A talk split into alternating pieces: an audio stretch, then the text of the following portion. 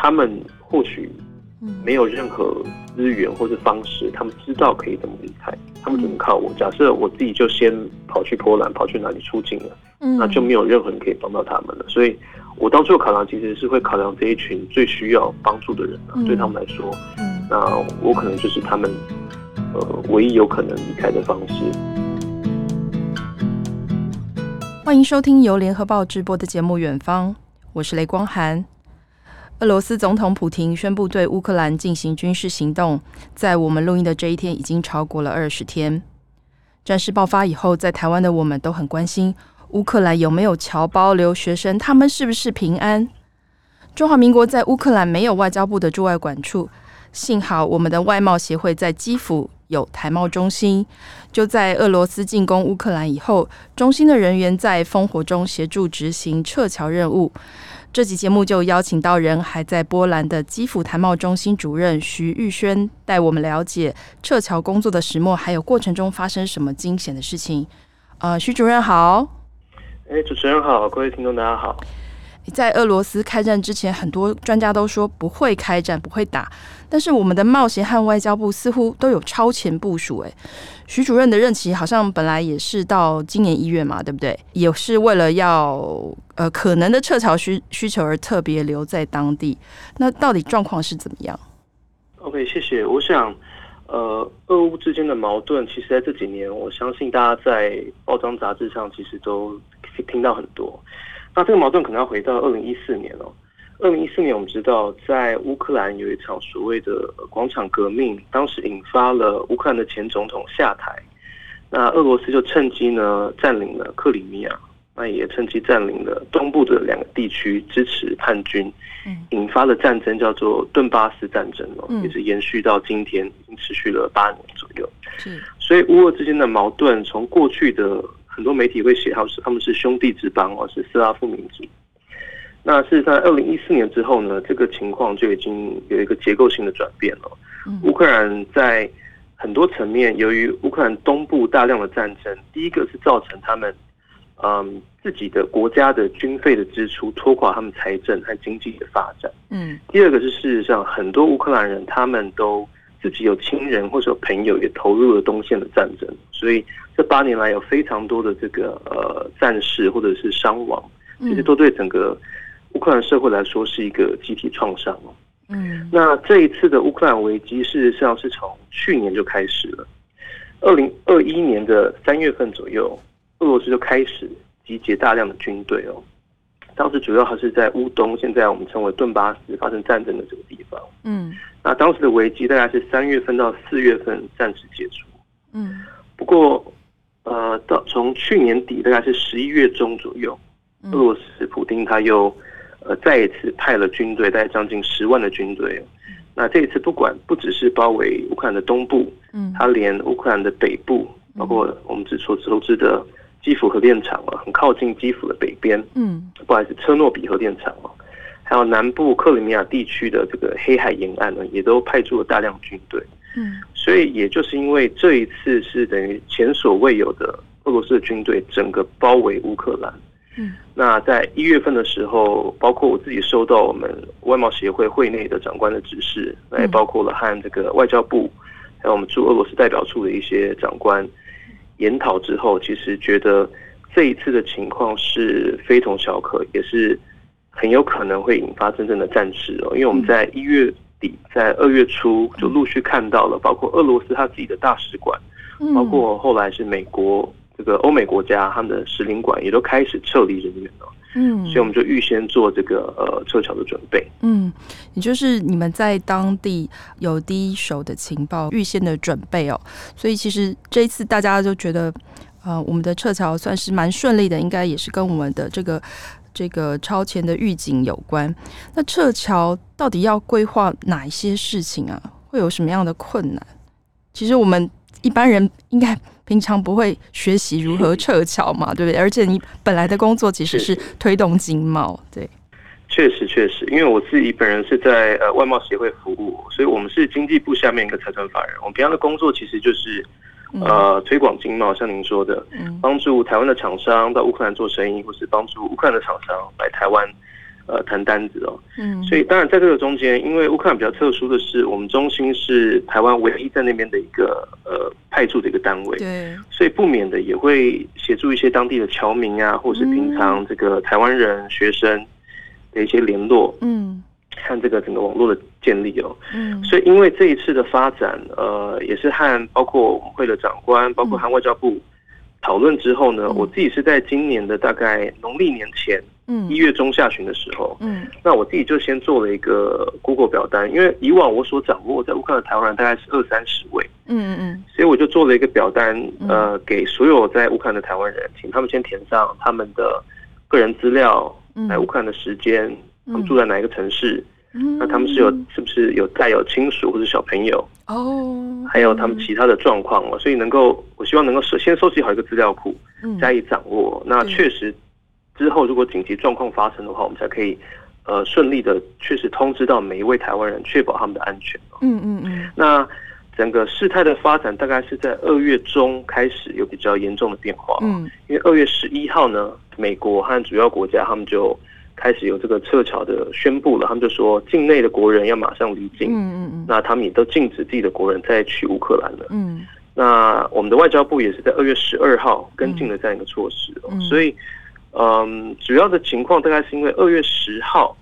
俄罗斯和白罗斯两国他们宣布要联合军演哦，事实上就在乌俄的边境有非常大量的这个军事演习，是，所以我们就在隔天二月十一号各国宣布撤侨的同一天呢。嗯，我就把我先前做的这个 Google 表单所收集到的所有人，嗯，那建立了一个新的群组哦，希望是可以把所有的台湾人都能够及时通知的，也把驻俄代表处的外交部的人员也放在里面，嗯嗯嗯，那也是从那一天开始，我和驻俄代表处的一位秘书呢，我们就每天打给大家，嗯，呃，第一个是当然规劝大家能够尽快离开乌克兰，或者尽快先往西部移动，嗯嗯嗯，避开这个敏感地带哦，对，第二个是其实。要做好预先的准备，包括你是不是要先储一些粮食啊、饮水啊，还有自己自己一些重要的一些文件、证件都要带好，这样。嗯嗯，这是我们大概事前的规划。嗯嗯嗯嗯。当然，之前可能在别的媒体也有分享过，比如说当时你就是要希望可以租巴士嘛，让呃撤侨的专车，希望他们可以呃把他们代理，把把大家代理，如果有需要的话。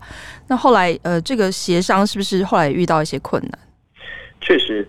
呃，这个事态的发展基本上就随着他开始演习之后，那大家越来越感觉到这个呃情势在升高了。嗯，那譬如举例来说，像美国的大使馆，他一开始是宣布把大使馆撤到西部一个大城叫利维夫。嗯，那后来他又宣布他的大使馆直接撤到波兰了。嗯，那你可以想象，其他的欧美国家，甚至是很多国家的使领馆都这么做了，大部分的外国人外资都大量的撤离。嗯嗯嗯。那我们评估这个情况。我当时也就带着一些侨民呢，我们就先迁到西部的一个城市叫利维夫哦。我是二月十五号的时候带一些侨民到那边的。哦，所以你已经每天当然是也是持续的和呃国人沟通啦。嗯。那也和外交部的这个驻俄罗斯代表处的秘书讨论之后呢，我们就预先在二月二十一号，嗯，我们就决定要先呃租一些这个巴士。嗯嗯。所以当时就由我们基辅台贸中心，我们先找好大概七八家不同的。这个巴士公司，我们就说，假设呃，先付一些定金，假设真的发生的时候，没有巴士可以载我们所有三十个在乌克兰的台湾人，可以马上走，这样。嗯嗯嗯。那大家知道，二月二十四号就开战了。对。所以开战当天呢，马上呃，我们就联系我们订好这些巴士公司。嗯。结果已经约好了这两三家，嗯，有的说太危险了，不愿意开。嗯。有的就说他们没有车，就是不同的原因，他们都突然不开了。嗯。那后来很幸运的，也是透过。我们通过各方管道赶快要找车，对。后来是一位也是乌克兰当地的台商哦，他就帮我们瞧到了一台车是可以走的，所以我们才能够很幸运的在二月二十四号开战当天，就有第一台专车可以赶快从基辅嗯往波兰撤离。嗯、那我们第一台车就载了十八位国人进这样。那你刚刚有提到，因为其实基辅应该算是在乌克兰的北方嘛，对吗？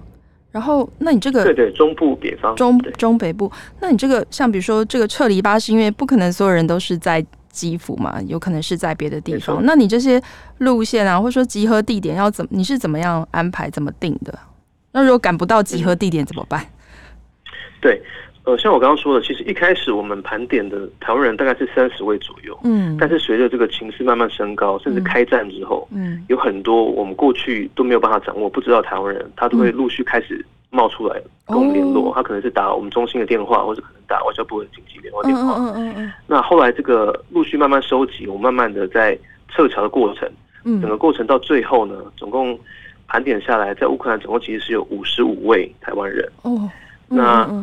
呃，这个撤侨专车，第一个是二十四号开战当天，我们撤了十八位往波兰走。对。那我自己像我刚刚说的，我一开始我就先撤到带一些侨民撤到西边的。那有一些侨民也是从西边直接坐飞机回台湾了。哦、嗯。那除了在基辅，大部分的人我们撤完之后呢，但是还是有很多人，他们是可能是在东部、南部，嗯，其实相对可能俄军已经接近甚至包围的风险比较大的城市。嗯、对。那很坦白说，其实一度我们会觉得，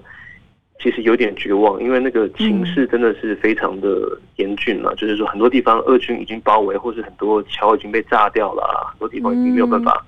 行动了，这样子。就不知道怎么出来。呃，嗯、我们是我们是没有放弃的，所以后续的几波撤侨，嗯，呃，第一个是我自己就先带着。哎，跟我一样在西部的一些侨民哦，我自己开车载他们，就先往南方走，因为当时西部也开始有一些轰炸，有一些风险。嗯，那当时整个乌克兰唯一安全的地方，大概就是西南方，它是一个山区哦，叫做科尔巴千山。嗯，有点像是国家公园，它其实是乌克兰的滑雪胜地吧。嗯嗯，那个地方因为临近匈牙利和斯洛伐克的边境，嗯，所以那个地方是俄军的飞弹比较不敢去打。比较打不到的地方，嗯、所以我们就我就先带他们先往南走。嗯，那往南走的同一时间，也在和呃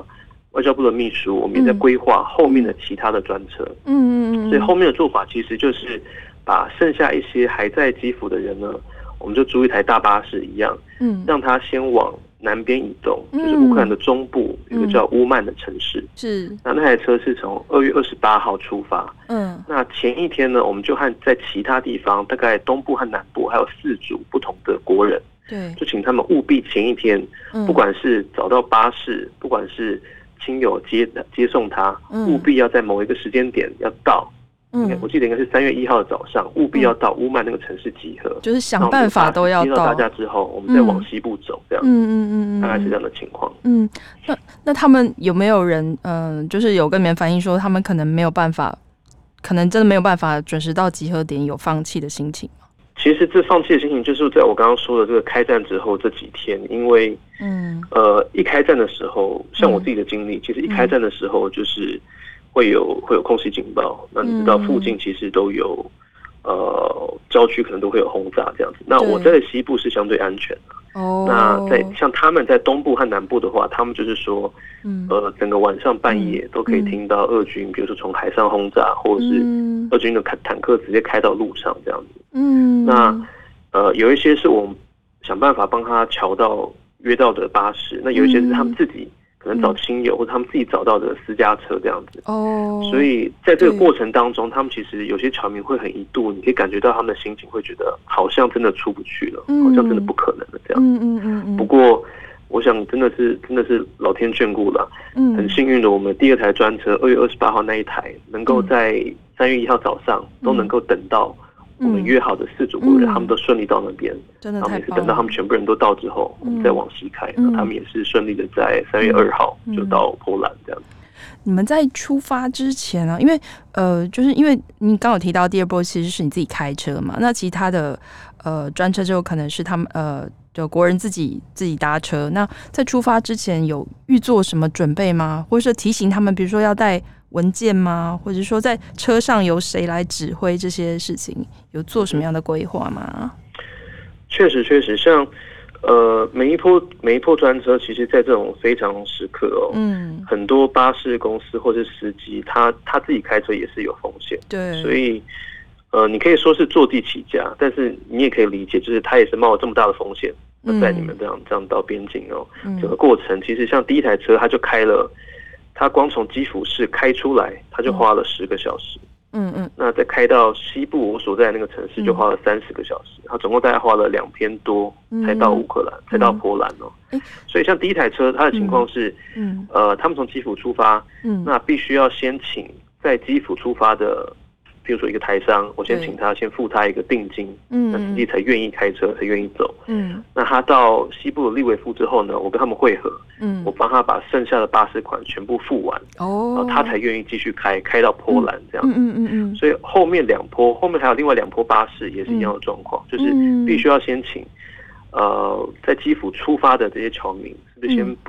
先带垫一小部分的这个款项，嗯。带定金，让司机才会愿意走。哦、嗯，那到他们到终点站之后，那可能是我，可能是譬如说住波兰代表处的人都会帮他们把剩下的款项结清，嗯、那带电的钱也还给他们这样子。嗯，所以那中间其实这过程会遇到非常多想象不到不同的困难，比如说，嗯，可能在这个过边境的时候呢，这个巴士司机可能要换人。因为有些，比如说他可能是乌克兰男性，当时已经全面动员了，他没有办法出境，哦、对吼，所以他在边境可能要换一个司机，哦，或者是换一个波兰司机，或者是，比如说中间过程会遇到军警的检查哨啊，那他们可能就觉得为什么，呃，可能这么多人，嗯，然后是什么样的情况要离开，有没有足够的证件这样子？那这过程当中，侨民不见得都会说乌克兰文，不说俄文。对，所以其实这一路上我都必须要一直不断的帮忙协助，可能是沟通啊，或者是协调，或者处理一些困难排除这样。也也就是说，比如说在，比如说第一辆专车是五十二个小时嘛，那在一路上，其实你你虽然没有在车上，但是你也几乎就是全程跟着他们一起离开呃乌克兰边境，对吗？第一台对第一台车，第一台车状况其实更复杂，因为一开始我们其实考虑的问题是很多，嗯，包括像路线哦，路线呃，乌克兰和偏波兰它当然有边境，嗯，那边境它会有不同的关口，不同的点可以通过，嗯，那在平时的时候，这些点它会有规定好，比如说这一些就是给，比如说商业用的大巴士、客运这些，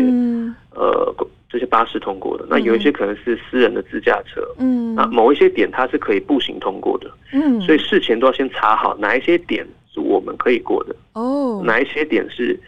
在开站之后它拥塞的情况没有这么严重，因为像我们第一台车，它其实在那个边境排队，它就排了十个小时，嗯嗯嗯，所以这个是。呃，前面第一台车处理的状况，嗯，那刚刚提到第二波，其实是我自己开车，我提到了，我就带了几位侨民往南边走，嗯、最后是从斯洛伐克出境的。对，那我们那边遇到的状况也会不一样，就是我们到那边之后，发现其实一样是一样是排队的问题。我们当时为什么要往南走？第一个是我刚刚提到的，其实已经有空袭警报，西部开始有轰炸了，安全的关系要避难，我们先往南走。嗯嗯。第二个是因为第一台车的经验，我们知道，呃，乌克兰和波兰的边境。那每个关口都已经塞爆了。嗯，按照当时那个排队状况来看，其实可能都要等两到三天。嗯嗯嗯。所以我当时的想法，我就想说，那我就先带这些人到西南边。嗯，我也请其他有些可能自己移动的人，他们也到西南边来。嗯，我当时的想法是我自己是不是就开车一台车一台车载他们，这样把他载出去，我再回来再下一批这样。哦。结果，嗯嗯嗯，对我自己是这样规划。嗯。那等到开始排之后，才发现这个是不可能的。嗯。因为我们排了之后。最后我们在那个呃斯洛伐克的边境，我们开车，我自己开车载的人，我们拍了四十个小时。你说光是在才出境到斯洛伐克，大概那个距离多远？四十个小时大概是开了多远？四十小时只有那个队伍大概二点二公里，就开了四十个小时。对，像第一天我们大概排了一整天二十四个小时，嗯、然后就前进了五百公尺嗯。嗯，那这一路上因为。时间这么久，我相信你们自己准备的饮水啊、粮食应该也不太够。那这些问题要怎么解决？还有要上厕所这些问题？对，像呃上厕所的话，其实就是到旁边的有、嗯、有加油站，或者是有这个商店，嗯，借厕所。那其实也是在这一次。相当于你在那个关口，你所看到的就相当于是难民的情况嘛。嗯，也也也是在这一次经验，其实看到很多当地人的温暖哦。因为我们其实，在整个排队的过程，那个车阵，还有有些是步行通关的，对，那个队伍都很多，你就可以看到旁边有很多店家，他们就开始会煮一些热食啊，会开始提供一些汤啊，会提供给。呃，当地人这样旁边就会架设很多简易的帐篷，有的可能是简易的医疗点，有的可能提供食物，有的甚至会提供一些玩具给小朋友这样子，让小朋友有地方可以待。嗯，所以这整个过程后来有越来越多的 NGO 也都到边境来了，就会一车一车开始会发面包啊，会发这些水啊，嗯，这些食物给大家。所以食物基本上是没有问题，主要煎熬的过程是。我们不知道排多久，因为像我们第一天等了一整天，嗯，只过了五百公尺，嗯，所以当然那个过程是很很煎熬、很痛苦了。我们想的只是会觉得说，我们还要在车上睡几天这样子，嗯，就排队还要排几天，嗯，对对对。哎、欸，那这样不不担心车子没油吗？因为我相信应该都是持续发动中的嘛，对不对？因为外面这么冷。对对对，确实确实是因为在开战一开始，我想大家可能在新闻上也看到，嗯，大部分的加油站都是大排长龙，嗯，那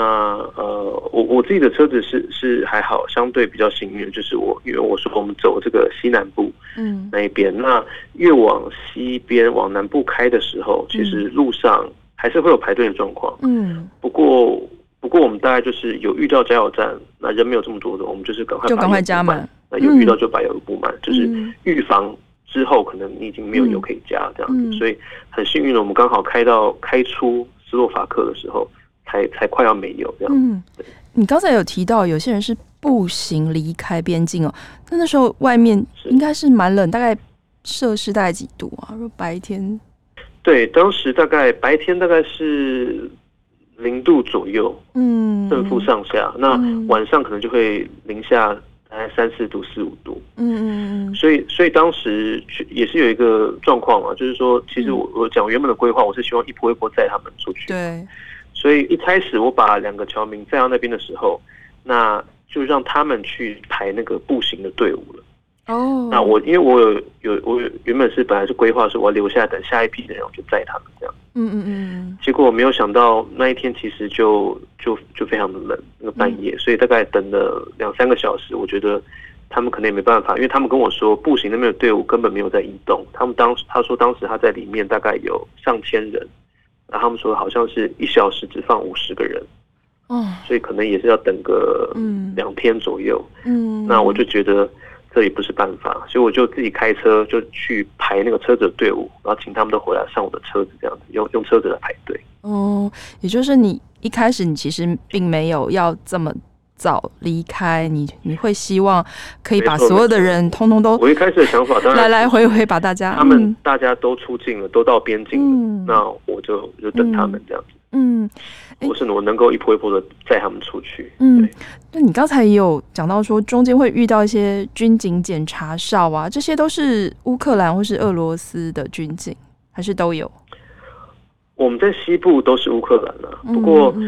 在譬如说我刚刚说的第二波，有一些从东部和南部过来的那些侨民，他们自己要过来那个乌曼那个城市集合的时候，他们其其实是遇到一些比较。比较惊险的情况，嗯，譬如说有一个侨民，他也说，他是在呃跨越，我记得应该是波兰乌克兰边境的时候，他说旁边就有一个有一个枪声作响，然后就有人在有人在尖叫，有人在哭泣，好像是有人试图硬呃强硬闯关还是怎么样，就就是其实整个过程整个情况，包括他们从东部过来，嗯，旁边就会听到轰炸的声音，或者是有人开枪的声音，我想那个都是。嗯，非常、非常、非常、非常可怕的、可怕的状况了。嗯，那我自己因为是在西部，很早就在西部这边保护他们，所以我自己是没有遇到。不过，我想我们的侨民他们确实整个过程都非常辛苦。当然，在台湾我们也是有被这个武力统一的这个威胁一直存在，但是越来越年轻的台湾人离战争两个字其实就越远。比如说我小的时候还有防空演习，学校会说要大家安安静静的到地下室啊，然后。把就是眼睛遮住啊，怕原子弹轰炸这些。但是我想，像比如说徐主任这这么年轻，可能可能你没有这样的经历了。那你有没有？我在想，你也没有想过自己呃会遇到战火的威胁，要躲防空洞。那你可以描描述一下，就是在二月二十四号俄军入侵之后，你还没有离开乌克兰之前，你大概是过着什么样的生活？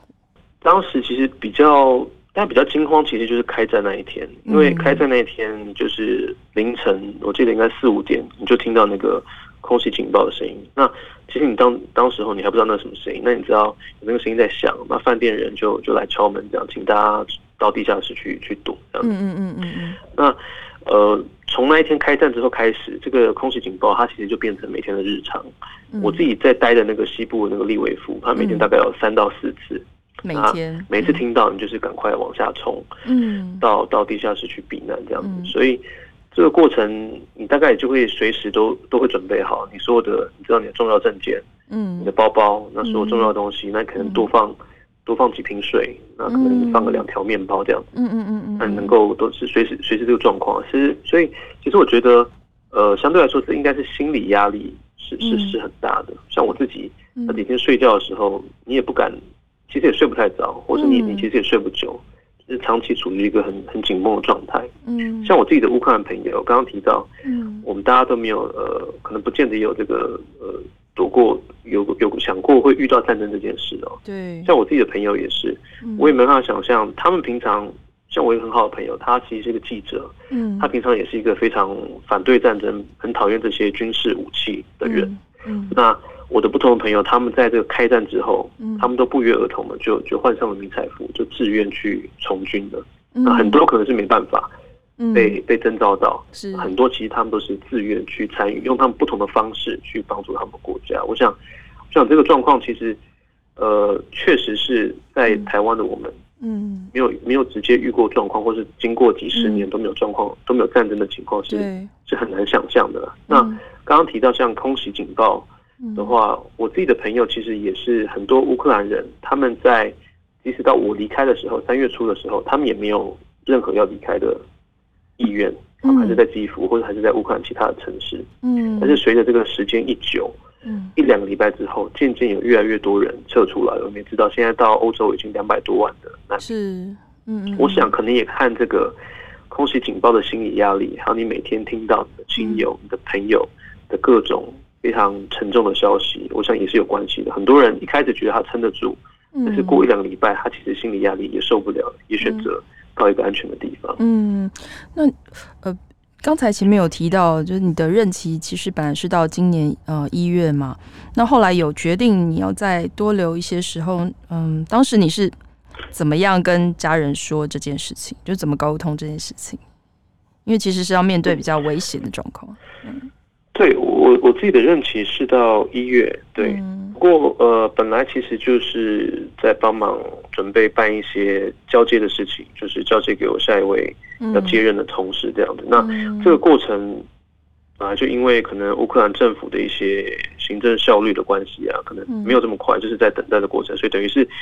一方面帮忙在办这个我新的同事要接任的他的文件，嗯，一方面这个这个事情都开始了，所以其实不会去特别想说。哦，是为了要这个，因为我也不知道会真的要走到撤侨这一步，会有后面的这些发展。哦，所以对我来说，就是在当地，那因为我已经待了四年，那我以前也在这边念书过，我都熟悉当地的语言，当地的各种呃人际的沟通，各种人脉朋友都有。嗯，所以刚好遇到这个事件，那我也我也觉得其实，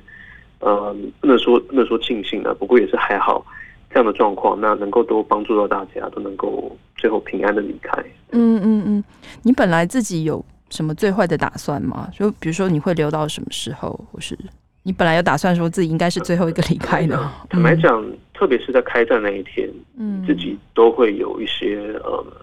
其实你说不会害怕，其实是骗人的了，因为一开始听到那空袭警报，然后一一打开那个讯息，那个群组。你就看到住在东部的人，住在南部的人，他们开始发来各种照片，就可能是飞弹的照片，可能是哪里被轰炸的照片，嗯，就知道哇，这个开始了，这个是成真的，现在战争真的来了，这样。那当然你自己会害怕，嗯，那也会有也会思考了。不过我当初考量其实是因为，嗯，在乌克兰有很多不同的台湾人，有一些是来这边依亲的，譬如说他跟当地人结婚，已经成家立业，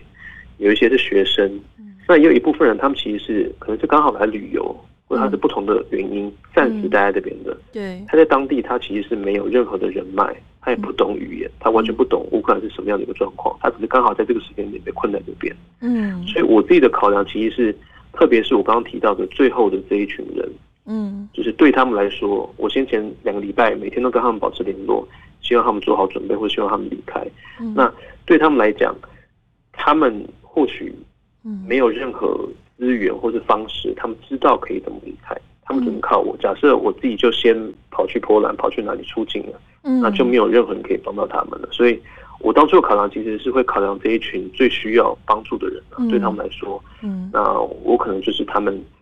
呃唯一有可能离开的方式，所以我就就是尽量尽量能够待到，在我没有人身立即的人身安全的情况下，那尽量留下来帮他们这样。那呃，诶，比如说我们那个办事处应该也会有一些乌克兰籍的雇员嘛，对不对？也会一些现地的雇员。那最后他们有离开吗？嗯、还是嗯，是。呃，我们中心大概有四位乌克兰籍的同事哦，嗯，那三位女生，一位男生，嗯，现在其实已经有两位是撤到欧洲来了，嗯，那有一位是和他的家庭还在还在基辅的郊区，那有一位男性他是没有办法离开，嗯，那我们整个撤侨行动其实一开始的时候，我说的在事前两个礼拜，我就每天都跟侨民联络，嗯，那当然也是每天都跟我的同事大家都都保持联系，嗯。呃，我们在第一辆专车的时候，其实应该说每一辆每一辆这个撤侨专车了，嗯，其实我都有都有邀请他们，问他们说，是不是我们都一起撤到西部，或是撤到波兰，对，比较安全这样，嗯。但是其实就我认识，就像我刚刚提到的，大部分的乌克兰人，他们在初期的时候，大家都是没有要离开的意愿，哦，大家都是觉得我即使可以做，譬如说简单的医护，帮助人家分送物资。或者是我可以做怎么样的协助，他们都希望用自己的方式能够，嗯，能够帮助他们自己的国家去抵御这个抵御这个外敌，所以这个也是我在过程中我感受特别深，我觉得我觉得特别感动的地方，就是大家没有第一时间都想着要，可能我们讲的落跑或者是跑去别的地方，嗯，而是他们都觉得自己即便不是军人，但是可以用自己的方式去帮助他们的国家。那我们的雇员在一开始也是这样子。嗯，后来可能因为家人的因素，因为不同的因素，嗯，那也就慢慢的就撤出来这样子。嗯，对，我想这场战争，嗯，的确最让我敬佩的是许多乌克兰人愿意挺身出来保卫国家，精神好像有一些即使人已经在国外了，还跑回来呃参战，就是要为了要保卫国家，让这场本来应该是说战力不对称的战争可以打这么久。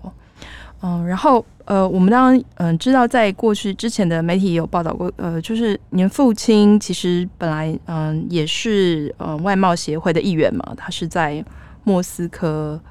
工作。那那呃那时候你就偶尔会到莫斯科来，会到俄罗斯吗，对对，就是我父亲以前也、嗯、也在冒险服务过。嗯，那我印象中应该是在一九九五到九七年，他是派驻在莫斯科。嗯、不过当时因为我年纪还小啊，大概 十一二岁，我还是念国小的时候，嗯、所以可能就是寒暑假有有去过莫斯科去玩这样子。嗯、不过当时就也完全没有学过俄文，或是也没有。嗯，长期的比较比较深的一些一些文化的体验或观察，大概是还还没有那个机会了。嗯，我确实是有这个因缘，所以也让我后来在这个大学选科系的时候，其实就选了呃正大俄文系，后来的斯拉夫语系就读这样。嗯，的确，因为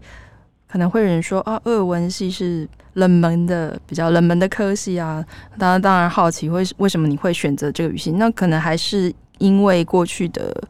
这个渊源有一点点关系。那你是什么样的原因想要进入贸协工作呢？我我们自己在很多，譬如说在正大，因为正大很有名的是很多外不同的外语学系嘛。那因为正大也有一个外交系，像我后来我的呃私语系毕业后，我硕士就是念外交研究所。哦，所以我想大部分念外语系的人，特别是念特殊外语的人，嗯，大概都会有希望要，譬如说。朝朝外交或者是朝外贸这一方面去服务，因为其实主要的出路或是工作机会也是在这边。嗯嗯。那我自己当初的考量，其实我在念呃研究所的时候，其实就有机会。那时候拿了一个教育部的一个独立国协的交换奖学金，就到乌克兰来念书。哦。那我自己到乌克兰之后就，就就很喜欢这个国家。嗯嗯。交了很多朋友，很喜欢他们的文化，开始学习乌克兰语这样子。嗯。所以。当初因缘际会，我在这边当这个交换学生，我在这边写硕士论文的时候，嗯、我就有机会到后来我服务的这个基辅台贸中心当工读生，同时、嗯、就帮他们收集资料啊，写、嗯、一些商情啊、嗯、这样。子。嗯，那也是因为这个，呃，也是这个渊源啦，所以后来在我硕士回台湾硕士毕业之后，要找工作的时候，那其实就以这个呃冒险当做第一考量了，因为我知道这个是。有机会可以外派，嗯，甚至可以外派回到乌克兰的机会，嗯、所以我当时其实，在其他地方服务了一阵子之后，那后来很顺利的就考进冒险，这样。嗯嗯，哎、欸，那个我之前有听过，我不知道是不是一个都市传说，说这个美国的外交人员，他们有一些这个地区的加级，就是看他的语言的难难度，比如说最难的就是中文，第二名就是俄文，俄文是不是真的很难学？确实是啊，像其实不瞒你说，我自己在大学学俄文的时候，其实也是蛮蛮挫折的。嗯，我相信很多很多在台湾可能学过俄文的朋友都会有相同的经历。那、嗯、呃，我自己也是到到乌克兰这一年之后，开始有机会在生活上应用，才俄文会有比较大大幅度的进步。不过，我想它其实是一个非常有逻辑性的语言。嗯，那它也有它自己很很优美的地方。我们都知道，俄罗斯的文化艺术传统，嗯，在整个不只是俄罗斯，整个前苏联的地方或是俄语的地区都有很大的影响。嗯，所以加急这一块，就我了解了，可能台湾的我们的国家的外交部或是驻外人员，嗯，他们大概会是依照呃整个地区的，比如说生活的程度啊，国家的发展程度来去来去区分吧。嗯嗯。我嗯，就像你刚才说的，因为你有机会到呃乌克兰留学嘛，交换学生，然后你就爱上了乌克兰这个国家。那现在你嗯，你亲身在嗯、呃、在乌克兰看到乌克兰变成现在的情况，嗯，你是什么样的心情呢？心情当然是很蛮低落、蛮难过的。我想主要不只是因为喜欢乌克兰这个国家，主要是因为呃生活了这么多年，有很多乌克兰当地的朋友。嗯，那我的男性的朋友全部都没办法出来，所以你就会看到他们，可能但男性的朋友大部分都是穿，你都看到他们拿起枪，然后穿起迷彩服，嗯，那可能在不同的地方服务上战场了，嗯，那有些没有上战场的，他们可能会用不同的方式去分送医疗物资，去帮忙人道救援这样子，所以，嗯、呃，一开始会觉得这其实是很很不现实的，很不真实的一个。情况就是说，前两周我可能还和一个人很很开心的在咖啡厅喝着下午茶，嗯嗯，结果过两个礼拜之后，我们居然都面临这种真的是生离死别的情况，嗯。不过我想，从这一次的情况，我们大家也可以看出来，乌克兰人非常非常呃不容易的一个一个韧性，就是说怎么可以面对这么大的一个强敌？像我们台湾当然自己就可以同理那个情况，嗯，那能够能够坚持下来，那能够在。呃，可能是欧美的帮助下，或者是有一些甚至是比较有限的帮助下，他们还是能够这样支撑下来，还是不放弃。嗯，那包括他们的总统，包括他们的这个国防部长，他们这些官员也可以看到，事实上，其实表现，其实我想都让全世界是非常的大吃一惊了。我想，这是我们大家都很佩服他们的地方。过去阿拉伯之春抗争运动的时候，贸协在埃及的驻点主任也是协助侨胞撤离，留到最后一个才离开。还有四年前，台湾游客在肯亚被河马攻击，一死一伤，回程的时候又发生车祸，当时也是由贸协在奈洛比的人员协助处理的。我想外贸协会在全球其实有六十几个据点，其中有十一个国家，我们是没有驻外单位，只有贸协的据点，所以。其实贸协不只是推广经贸，也配合外交部执行第一线的这个保侨护侨的工作。徐玉轩徐主任算是循着前辈们的脚步，让呃四十几个人平安的离开了战区，完成这一次的撤侨工作。我们真的很感谢所有外交团队的超前部署，也谢谢徐主任呃岳阳接受我们的访问，谢谢，谢谢主持人，谢谢大家。